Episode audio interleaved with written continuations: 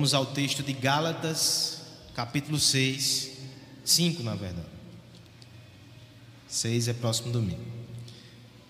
Gálatas, capítulo 5, a partir do verso 13, é o texto que o Senhor separou para nós nessa noite.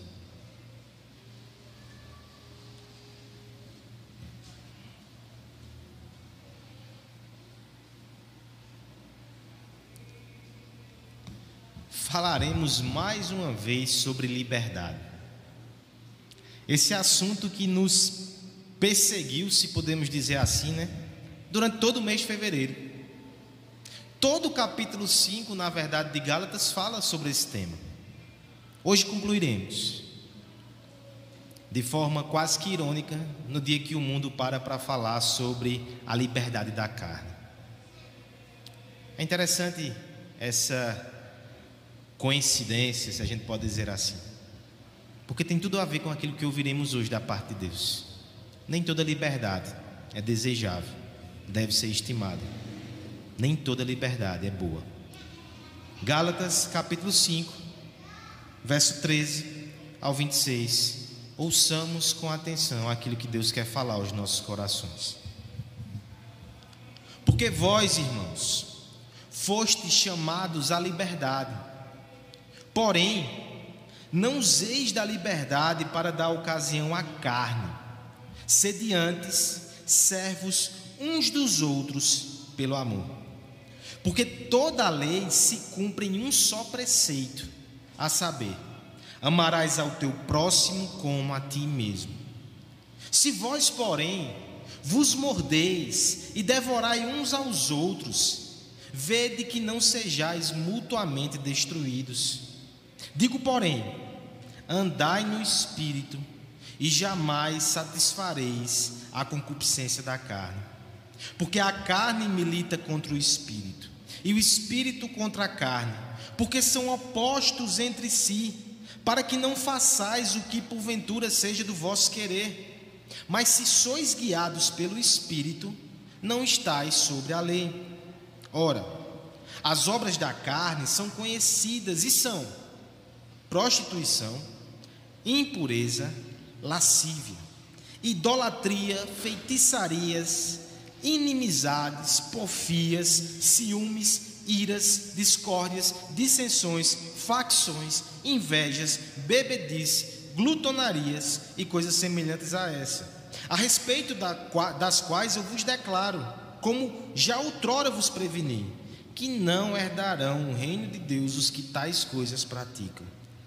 Mas o fruto do Espírito é amor, alegria, paz, longanimidade, benignidade, bondade, fidelidade, mansidão, domínio próprio. Contra estas coisas não há lei.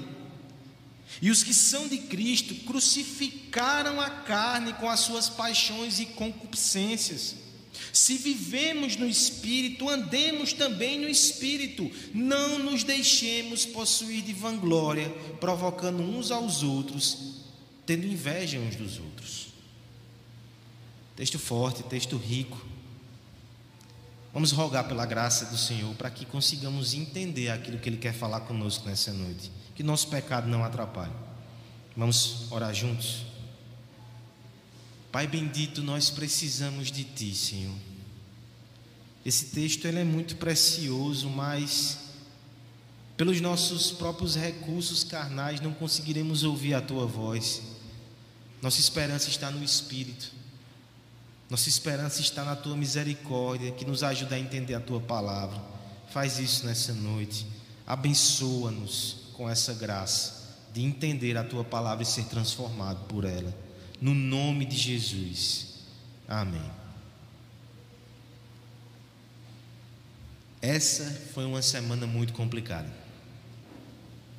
Nos últimos dias, o noticiário foi tomado por imagens, por discursos, por cenas de guerra. Mas a gente não pode esquecer que, na verdade, desde segunda, notícias de morte já têm tomado conta do noticiário. Eu sei que a guerra na Ucrânia talvez tenha tomado as nossas atenções e são razões muito justificáveis para isso. É algo muito forte e lamentável que aconteça nos nossos dias guerras assim. Mas na segunda nós também tivemos notícias de uma guerra injusta e cruel contra aqueles que são mais indefesos numa sociedade, crianças ainda no ventre.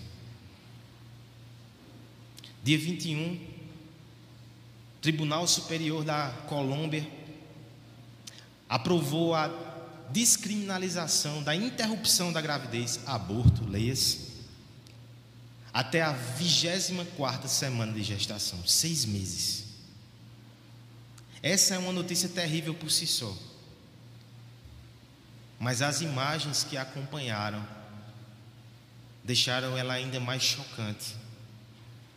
Pessoas celebrando em praça pública, festa, alegria. Obviamente, nos cartazes verdes não estava escrito morte, infanticídio. Estava escrito igualdade, justiça e liberdade. A pauta do aborto é tida como um tópico de liberdade sexual, liberdade da mulher. Mas eu creio que é muito chocante pensar que a liberdade que o mundo quer é essa, para fazer o que quer, mesmo que inocentes sofram as consequências. Essa não é uma liberdade desejável, bela, santa ou justa.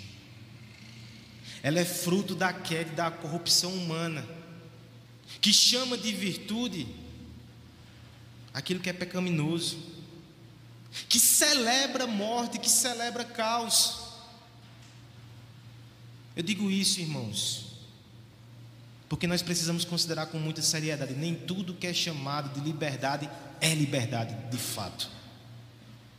Nem tudo que é chamado de liberdade pode ser recebido por nós como desejável. Existe uma liberdade aí, nesse mundo de pecado, que não agrada a Deus, que não deveria nos agradar, que não deveria ser alvo das nossas cogitações. O texto de hoje vai nos ajudar a diferenciar uma liberdade sem evangelho, uma liberdade de pecado e morte e uma liberdade do Evangelho que produz vida, amor e santidade. No capítulo 5, Paulo introduziu o tema da liberdade, nos mostrando definições a respeito dela. Do verso 1 a 6 nós vimos isso.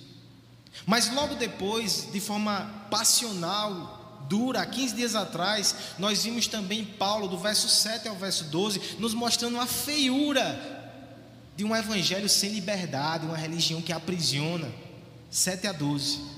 Hoje ele caminha na direção oposta e complementar desse ensino. É detestável, é feio um evangelho sem liberdade. Mas é terrível também uma liberdade sem evangelho. Nós não devemos almejar esse tipo de coisa. Nós não devemos simpatizar com isso. Veremos hoje os limites da liberdade para saber identificar a verdadeira e bela liberdade cristã e se afastar de uma liberdade que se degenera e, em libertinagem. Quais são os limites? Que características são essas que tornam a liberdade cristã bela? Versos 13 a 15, em primeiro lugar, nós veremos que a liberdade do Evangelho ela é guiada pelo amor. Em segundo lugar, nós veremos que a liberdade do Evangelho não dá lugar à carne, versos 16 a 21. E por fim, nós veremos que a liberdade do Evangelho, ela anda no Espírito, versos 22 a 26. Que o Senhor nos conduza nessa reflexão tão importante e prática para as nossas vidas. Em primeiro lugar, então, irmãos, a liberdade do Evangelho, ela é guiada pelo amor. Eu gostaria que a igreja lesse os versos 13 a 15, a uma só voz mais uma vez. Porque vós, irmãos,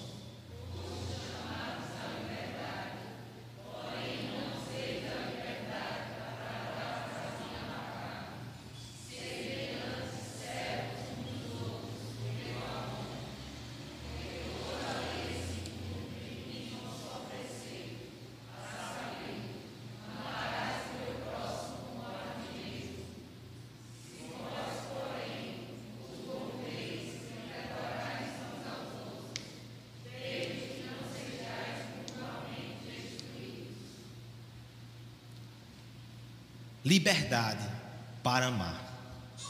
O que é isso, pastor? É título de uma novela, de um filme, de uma canção? Poderia ser talvez até seja. Jogue no Google depois e você pode encontrar alguma coisa assim. Acontece que esse slogan do mundo ele é enganoso. Quantas vezes, sob pretexto de liberdade, não é o amor que sofre? Pense naquele homem de meia idade que quer se sentir livre e ele rompe os vínculos com a sua família. A liberdade agiu contra o amor. No mundo de pecado, a gente enlarguece tanto conceitos de liberdade e tanto conceito de amor que a gente choca os dois. Mas a igreja não tem autorização, permissão, nem desculpa para fazer isso. Nós temos definições muito claras do que é amor. E nós temos definições muito claras do que é liberdade e como ela se relaciona com amor. Veja o que o texto nos diz. Mais uma vez, Paulo resgata o tema da libertação. Ele lembra aqueles irmãos: Irmãos, fostes chamados à liberdade. Ok, Paulo, ainda bem que você trouxe isso de volta. A gente falou sobre uma religião sem liberdade e é bom lembrar que Deus nos libertou. Mas, essa liberdade nós não devemos usá-la, verso 13, para dar ocasião à carne. Ocasião aqui é um termo militar. É como se dissesse o seguinte: não deixe que uma base da carne seja montada em cima do lugar que você deixa muito livre ali. Uma emboscada pode ser feita contra você, não faça isso. Nós nos detenemos mais na frente sobre a questão da carne. Mas por hora eu quero chamar a sua atenção que no verso 13 ele aponta um caminho que nós não devemos seguir. A liberdade não pode dar ocasião à carne, mas ele vai mostrar o que é o oposto disso. Antes, nós devemos ser servos uns dos outros pelo amor. Já tem algo interessante aqui. Isso é o oposto do que a carne quer. A carne não quer que você sirva, a carne quer que você seja servido. A carne não quer que você ame o outro, a carne quer que você ame a si mesmo e faça com que os outros lhe bajulem, lhe sirvam, lhe papariquem. Mas Paulo é muito enfático. O cristão ele usa a sua liberdade não para ser servido, mas para servir. O cristão usa a sua liberdade para amar. Aqui há algo que deve nos fazer pensar. Como é que a gente pode compatibilizar na mesma frase liberdade e servidão? A gente precisa considerar isso. Eu sou livre, mas eu sou servo. Como assim? Algumas coisas interessantes, o próprio verso 3 já nos responde. Primeiro, nós devemos ser servos uns dos outros. Aqui pressupõe uma relação de mutualidade, de comunidade, de relacionamento. Não é que você vai se submeter a qualquer pessoa que quer lhe subjugar. Não é que você vai colocar o seu pé debaixo de cada bota. Não é isso que o texto diz. No contexto de comunidade, de irmandade, nós nos tornamos servos uns dos outros. E a segunda questão que nos ajuda a entender o que Paulo está nos dizendo é que essa servidão é uma servidão em amor. Você não está sendo coagido. Você não serve por medo. Você não serve por ameaças ou interesse. Você serve porque você ama o seu irmão.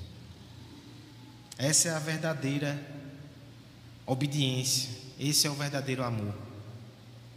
E nisso, veja que interessante, a lei é cumprida perfeitamente quando nós fazemos isso.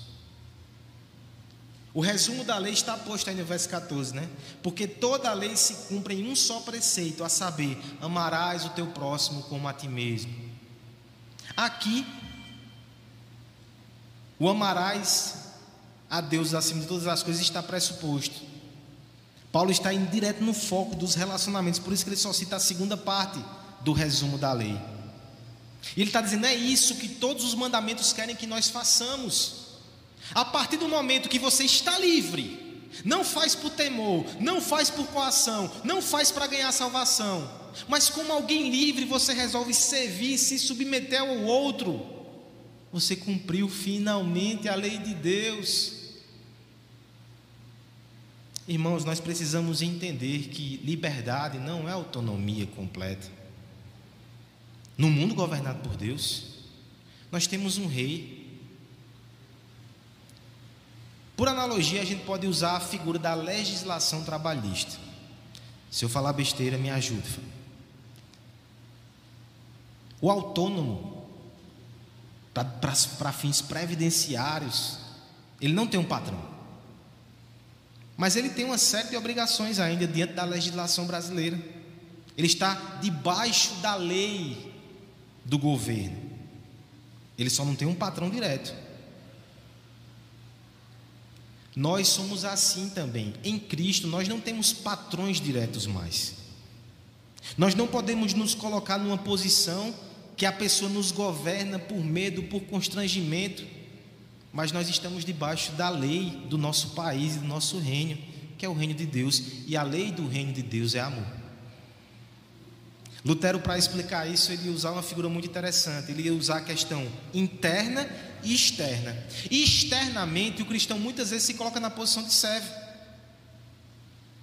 Internamente, ele só serve a Deus. A sua consciência, o seu coração está livre. Com atos externos servimos, mas o nosso coração ele está em paz com Deus e só Ele é o nosso Senhor. Usamos a liberdade, portanto, para agradar o nosso Deus. E agradamos o nosso Deus na medida que servimos os nossos irmãos. Ainda há um argumento final aqui no verso 15 que ele diz o seguinte: e tem mais uma de ordem prática. Se vocês, ao invés de usarem a liberdade em prol do outro, ficarem se mordendo e devorando, vocês vão ser destruídos. Ovelhas, elas não atacam e não mordem assim, isso quem faz é lobo. Se a liberdade é para ficar ofendendo, brigando, se degladiando, vocês vão se destruir. Não foi para isso que Deus nos deu a liberdade. A liberdade do Evangelho, portanto, irmãos, ela não é egoísta. A liberdade do Evangelho é guiada, limitada pelo amor, porque ela foi conquistada por alguém que nos amou até o fim na cruz. Ele se fez servo por nós, e quem somos nós para ficar numa posição de rei que não quer servir ninguém? É contraditório. Liberdade do Evangelho não é egoísmo, é serviço. Assim, todas as posições que são totalmente libertárias, que nos dizem assim que a gente faz e não, não se importa com ninguém, com nada, isso não vem de Cristo. Não é assim que o cristão deve se portar. Nós devemos ser guiados pelo amor. A liberdade, ela nos coloca diante de várias decisões difíceis. Como é fácil, preto ou branco? Cinza, eu tenho que pensar como é que eu vou agir, como é que eu, eu vou me guiar. Mas no meio dessa confusão de opções, é o amor que vai nos dando as direções. Eu penso no meu irmão. Eu penso em como posso beneficiá-lo, ou pelo menos como não prejudicá-lo. E é assim que eu vou guiando a minha vida. Sabendo que, sobretudo, Deus não me libertou para o ócio. Deus não nos libertou para ficar acariciando o nosso ego. Deus nos libertou para o serviço. Às vezes, nós nos negamos ao serviço para não abrir mão da liberdade. Olha como nós estamos indo na contramão de Deus. Não quero me comprometer com a igreja. Não quero me comprometer num relacionamento agora. Porque eu vou perder minha liberdade. A liberdade é para servir. que nós entendamos que é para isso que Deus nos chamou. Claro, sem nos escravizar novamente ao jugo de homens, mas servindo sim a Deus no próximo. Esse é o segredo da liberdade cristã. Nós honramos a Deus quando servimos a Ele na vida do outro. Isso é diferente de servir o outro no lugar de Deus.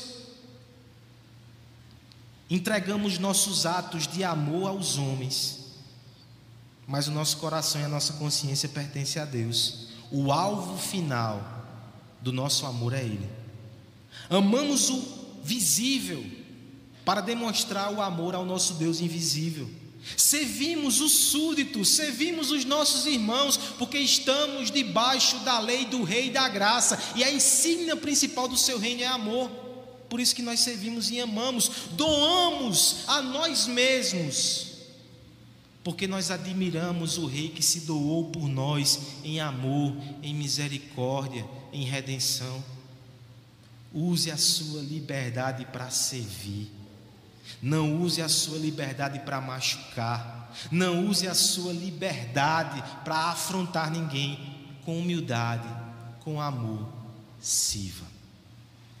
Sirva. A liberdade cristã, a liberdade do Evangelho é limitada pelo amor. Em segundo lugar, a liberdade do Evangelho, ela não dá lugar à carne. Vamos ler os versos 16 até o verso 21, peço a ajuda dos irmãos com essa leitura. Digo, porém,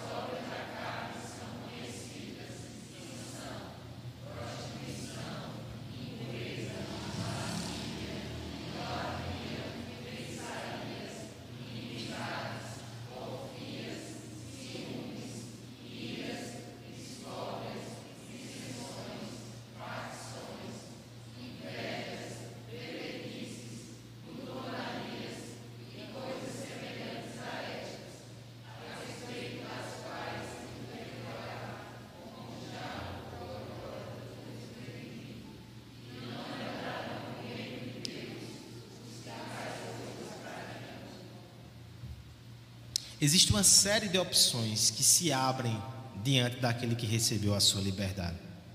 Lugares para ir, coisas que ele desejaria fazer, mas com os ombros pesados ali pelo jugo, com as mãos atadas, ele não conseguia, mas agora ele pode. O que ele não pode, no entanto, ou não deveria, é aliar-se justamente com aquele que o escravizou antes é ignorar a bondade de quem o libertou e trair este com um dos seus piores inimigos. Seria uma coisa terrível e vil agir assim. O cristão, ele deve atentar para isso, porque é exatamente esta cena que acontece quando nós somos libertados por Cristo e no uso da liberdade, a gente se volta para a carne, inimigo do nosso Senhor, aquela que já nos fez tanto mal. Os termos usados aqui para carne, eles envolvem luta, termos militares. O verso 13 já usou um desses termos, né? Não deis ocasião ou lugar à carne. A carne é um inimigo que quer conquistar espaços ali para colocar emboscadas. E na nossa liberdade, nós damos ali espaço para ele. A gente não deve fazer isso. O verso 17 coloca termos de conflito novamente, quando diz que a carne milita contra o espírito. Há uma luta incessante ainda dentro de nós. Nós não podemos usar nossa liberdade de forma displicente quando a gente está num campo de batalha. Eu sei que a bola de ferro ela foi tirada dos nossos pés, as algemas foram retiradas dos nossos pulsos, mas ainda estamos no campo de batalha. Como é que a gente vai sair cantarolando, distraídos e pisando em minas? Essa é uma figura que cabe aqui. Mas se esse assunto é tão sério, a gente precisa de ajuda para definir então. O que seria então ceder à carne? O verso 16 nos ajuda também. Digo, porém, andai no espírito e jamais satisfareis a concupiscência da carne. Concupiscência é um termo que se refere a desejos intensos são os desejos intensos da nossa velha natureza, pecados, ou até coisas boas e lícitas, mas que causam em nós um desejo quase que febril, compulsões, vícios, ambições desenfreadas. texto fala sobre tudo isso como concupiscência da carne. E esse tema é tão sério, irmãos, que Paulo nos dá uma lista. Essa lista não é exaustiva, mas ele precisa exemplificar. Isso é útil para nós. Obras da carne, como um grande letreiro. Se você tem andado por esses caminhos, você está dando lugar à carne, você está dando lugar àquele que quer te sabotar. A sua liberdade está sendo usada contra você e contra Deus, contra a santidade. A nossa confissão de fé, ela vai até dizer assim: que a gente pode destruir o fim da liberdade cristã quando há pretexto de liberdade a gente tolera a concupiscência. A gente está destruindo o fim da liberdade, que é amor, que é santidade. Quais são então as obras da carne? Uma lista bem considerável aqui. Né? A partir do verso 19, Paulo vai descrever para nós. É possível perceber aqui alguns grupos de práticas, de condutas quatro áreas em que a nossa carne é aflorada, que nós devemos vigiar. O primeiro deles, de forma não tão impressionante assim, são questões sexuais. Três pecados aqui são mencionados, né? Verso 19. As obras da carne são conhecidas. Esses conhecidas é interessante, como vocês sabem o que é, né? É bem óbvio. São conhecidas, mas eu vou mencionar. Prostituição, impureza e lascívia. Prostituição, aqui o termo porneia diz respeito a toda perversão sexual, é muito amplo. Impureza diz respeito até frases, pensamentos, linguajar, mentalidade impura, e lascívia são esses desejos de saciar a qualquer custo sua compulsão sexual, usando pessoas, violando a lei de Deus. Em linhas gerais, aqui, Paulo nos mostra que quando você cede aos impulsos de uma sexualidade que rejeita a lei de Deus, que só quer satisfazer o seu desejo, você está dando lugar à carne. O mundo fala muito sobre liberdade na área sexual, mas o que parece ser liberdade é escravidão, é obra da carne. A igreja tem que tomar cuidado com isso. Primeiro grupo, então, de obras da carne pecados sexuais. Segundo grupo, são mais relacionados com a religiosidade. Verso 20: idolatria e feitiçaria. Você pensa, como é que o cristão vai se envolver com isso na sua liberdade cristã? Quando a gente participa de sincretismo. Quando a gente participa de momentos assim, não, isso aqui é só uma convenção cultural. Quando a gente quer misturar coisas de religião pagã e quer inserir na nossa vida cristã mandigas e superstições, e você sai misturando as coisas, isso não é liberdade, isso é pecado, isso é dar lugar à carne. Veja que interessante, né? Assim como a, a, a sexualidade distorcida é carnal, a religião idólatra e sincrética também é carnal. Também é obra da carne. Terceiro grupo, talvez cause surpresa também. São pecados relacionais. Aqui o grupo é muito grande. Inimizade, tratar o outro como inimigo. Porfia, que tem a ver com palavras que degradam o outro. Ciúme, inveja, ira, Dissensão, discórdia, é uma gradação que tem aqui. Discórdia, eu entro num embate com o outro. Dissensão, eu me afasto do outro.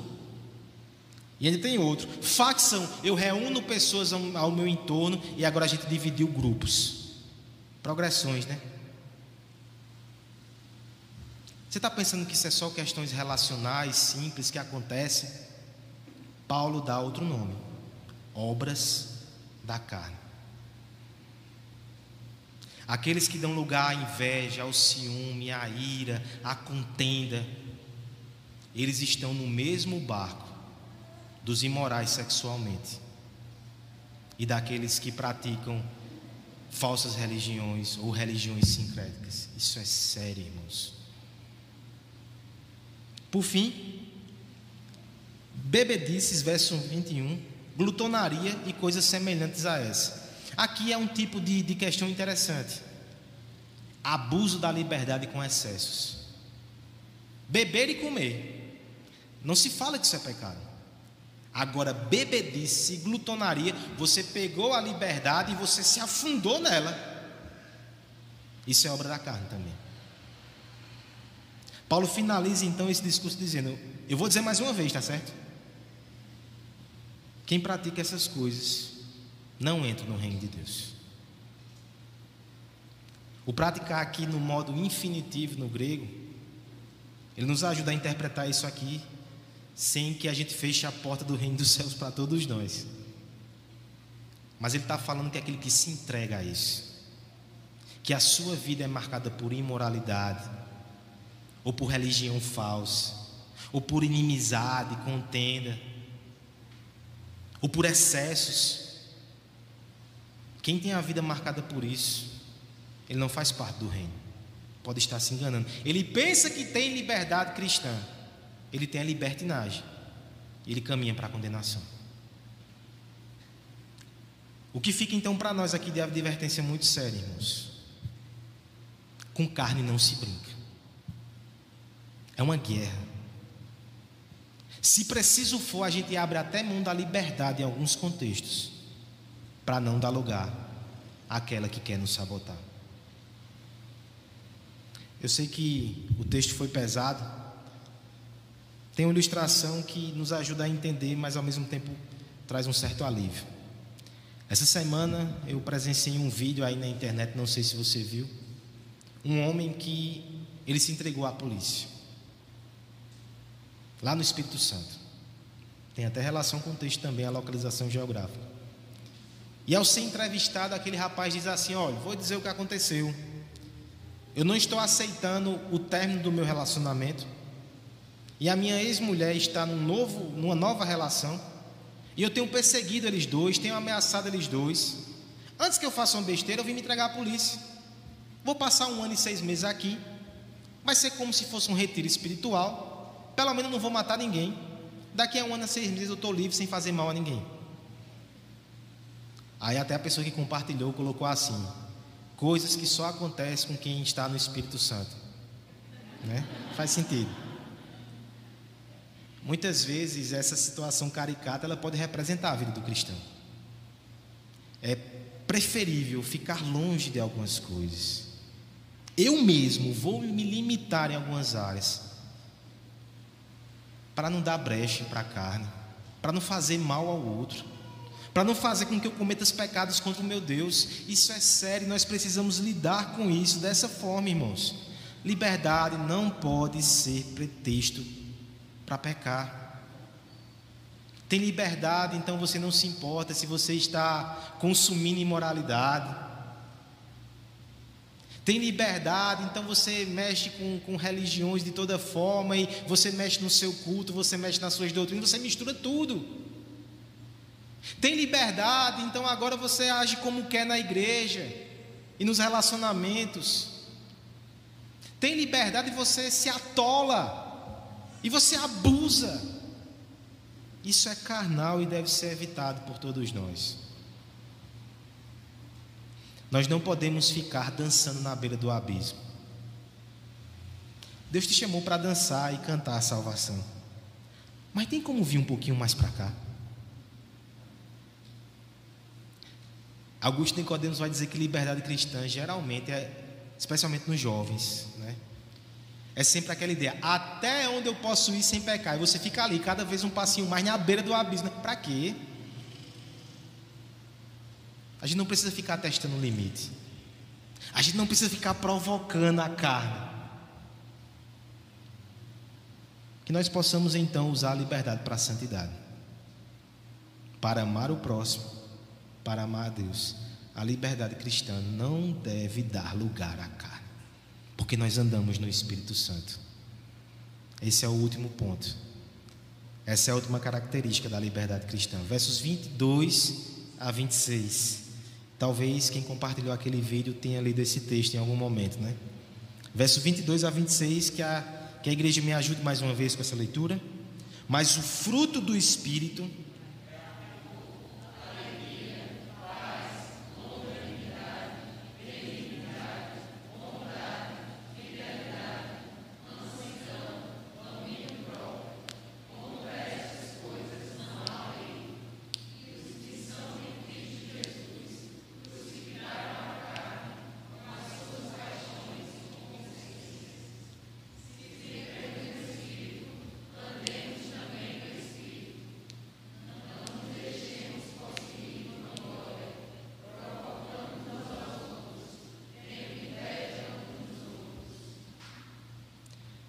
Momento de confissão, irmãos. Essa semana, trabalhando nesse texto, cheguei a pensar: rapaz, eu creio que tantos irmãos não estarão conosco por causa da consciência e outros compromissos. Eu vou deixar esse texto para outra semana. Mas Deus é que escolhe o que o seu povo deve ouvir. E meu temor era um pouco infundado. Olha como a igreja está cheia, né? Esse texto é especial. Deus queria que ele fosse falado hoje. E ao longo da semana ele me pediu várias vezes. Ele me entregou ilustrações. Não estou nem me falando do vídeo. Nosso irmão Alisson, ele postou essa semana uma poesia falando sobre liberdade.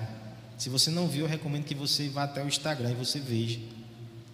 Nessa poesia chamada Pontilhado, olha o que nosso irmão diz. Olha o que ele verbaliza. Ele diz assim: Eu não quero páginas em branco. Para nós, liberdade é página em branco, né? Eu não quero páginas em branco onde eu possa escrever. Eu quero a minha caneta em cima do teu pontilhado. Eu quero a minha vida em teu enredo. Os meus pés nos teus passos. A verdadeira liberdade de ser teu. A tranquilidade de não precisar sair. O fim da busca do lar. As terras do além-mar. A pazárgada definitiva, onde sou amigo do verdadeiro rei. Leve as páginas em branco. Quero a palavra pronta, revelada, que possa me guiar. Essa é a liberdade do crente, né? No pontilhado de Deus. E a boa notícia nessa noite é que a gente não tem somente a palavra, já é muito, né? A gente tem aquele que inspirou a palavra para andar conosco. Deus nos deu um guia que é o seu Espírito. A oposição aqui ela já vem se desenhando nesse texto, desde o verso 16. Quando diz assim: andai no espírito e jamais satisfareis a concupiscência da carne. A alternativa é andar no espírito. São dois caminhos: ou você satisfaz a carne, ou você anda no espírito. Olha que interessante, outra oposição que eu pulei, mas agora eu volto intencionalmente, verso 18. Mas se sois guiados pelo Espírito, não estáis sobre a lei. O que está sendo desenhado por Paulo aqui é algo extremamente fascinante. O espírito é um caminho que se opõe à carne, à irreligião, à irreverência, à libertinagem, mas também ser guiado pelo espírito está na oposição de estar debaixo da lei, o legalismo. A estrada correta para o cristão não é a libertinagem e não é perder sua liberdade sobre, sobre legalismo, mais uma vez, é andar no espírito. Ele se opõe a essas duas coisas. O espírito do Senhor é liberdade. Isso é maravilhoso de se compreender, irmãos. Essa é a estrada do Evangelho, porque o Espírito nos une ao nosso Cristo. O Espírito nos ajuda a cumprir a lei. O Espírito frutifica em nós. A partir do verso 22, então, ele vai dizer que frutos são esses que o Espírito produz em oposição às obras da carne. Mas aqui já uma observação: os termos são importantes. Primeiro, nós falamos de frutos e não de obras. Obra eu faço, fruto é Deus que faz em mim. Eu sou pomar. Ele é que vem, lança a sua semente e cultiva com a graça. É fruto. Mas tem outro detalhe interessante. Nós não temos aqui frutos no plural. Apesar de ter vários deles, Paulo constrói aqui a frase de, de forma que diz que é um fruto só. Porque diferente dos dons, que cada um na igreja tem um, Frutos do Espírito ou fruto do Espírito não é assim, não. Todos da igreja têm que desenvolver todos esses. Eu não posso dizer, meu fruto é amor, agora paciência, longanimidade, ixi, ou não. Meu fruto é a bondade, eu sou bom demais, eu faço a bondade, mas domino próprio, eu sou tão bom que eu não me domino. Não. O fruto é uma unidade, são coisas que Deus faz em nós. Claro que existem gradações né, na santificação, mas todos esses aqui têm que surgir na nossa vida, em alguma medida ou outra. E quais são eles? Uma divisão para nos ajudar também. Os três primeiros dizem respeito à nossa relação com Deus. Primeiro, amor. O amor sempre tem preeminência, né? Eu tenho amor por Deus e por meus irmãos, isso é fruto do Espírito. Depois, paz, eu tenho paz com Deus, independente das circunstâncias. Depois, alegria, eu tenho alegria no Senhor, isso é fruto do Espírito. Mas essa primeira postura interior e ligada diretamente a Deus, ela é acompanhada agora de aspectos relacionais. Quais são estes? Verso 22. Longanimidade, ânimo longo. De uma forma mais passiva pode ser paciência. De uma forma mais ativa, perseverança. Eu não desisto fácil. Eu aguento, eu suporto, eu continuo. Que mais, irmãos? Benignidade e bondade parece ser a mesma coisa, mas não é. Benignidade diz respeito a uma postura do coração. Eu sou amável, eu sou gentil, eu interpreto da melhor forma possível as pessoas. E a bondade são atos exteriores. É uma disposição do coração e são os atos concretos, mas são relacionais. Fidelidade, eu honro meus compromissos. Mansidão, eu suporto quem não honra. Tudo isso é relacional, tudo isso está ligado ao Espírito. E por fim, para coroar todas essas coisas, e para se relacionar até com a imoderação, que são as obras da carne, né? com os vícios, domínio próprio. Eu não sou dominado por nada, eu sou dominado pelo Espírito. Veja que interessante, então, irmãos, o que o texto nos mostra aqui. Há quase que uma relação com as obras da carne. Enquanto as obras da carne elas envolvem é, a sexualidade descontrolada, que é um falso amor, o Espírito me dá o um amor de verdade. Enquanto as obras da carne nós temos uma religiosidade confusa, que não traz paz a ninguém, que não traz alegria, o Espírito traz alegria e traz paz ao coração. Enquanto as obras da carne destroem relacionamentos, aqui nós temos paciência, bondade, mansidão. Enquanto as obras da carne são imoderação e descontrole, o Espírito me faz ter domínio próprio. Aí o texto termina dizendo no verso 23: Contra essas coisas não há lei. Quem é guiado assim pelo Espírito, ele cumpre a lei. Ele não vai ser condenado, ele não vai ser, ele não vai ser reprovado porque o Espírito está trabalhando no seu coração. Esse é o caminho agradável a Deus. E essa é a melhor forma de usar a nossa liberdade.